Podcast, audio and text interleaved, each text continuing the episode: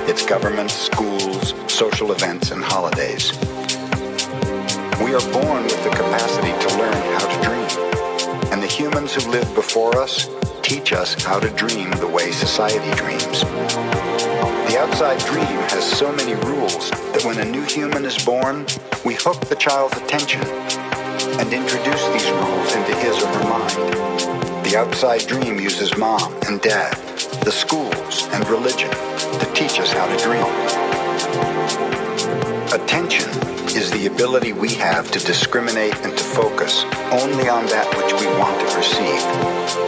We can perceive millions of things simultaneously, but using our attention, we can hold whatever we want to perceive in the foreground of our mind.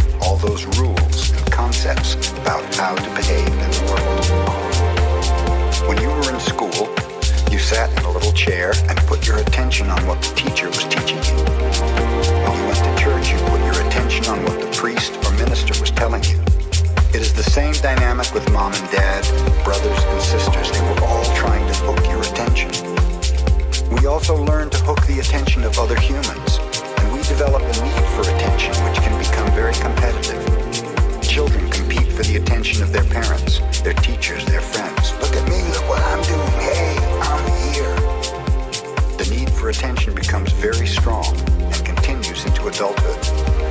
The outside dream hooks our attention and teaches us what to believe, beginning with the language that we speak.